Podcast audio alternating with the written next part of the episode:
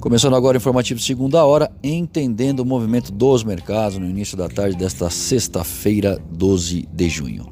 Dow Jones em alta nos Estados Unidos de 1,8%.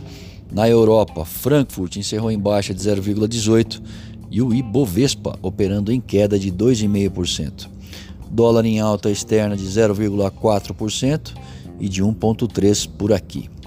Bom, após uma quinta-feira ruidosa para os ativos de risco, os mercados realinham preços nesse final de semana e para cima. Preocupações aí sobre uma segunda onda de infecções por coronavírus foram reacesas após algumas regiões dos Estados Unidos relatarem aumento nos casos. Acrescenta-se a isso as declarações do Jerome Powell, presidente do Banco Central americano, na última quarta-feira, de que a recuperação do país pode levar um longo tempo.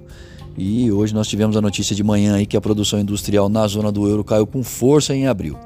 O petróleo recua por receios de diminuição na demanda e estoques em alta. Na próxima semana, temos a decisão do Copom sobre a Selic no Brasil, com o juro tendendo a cair.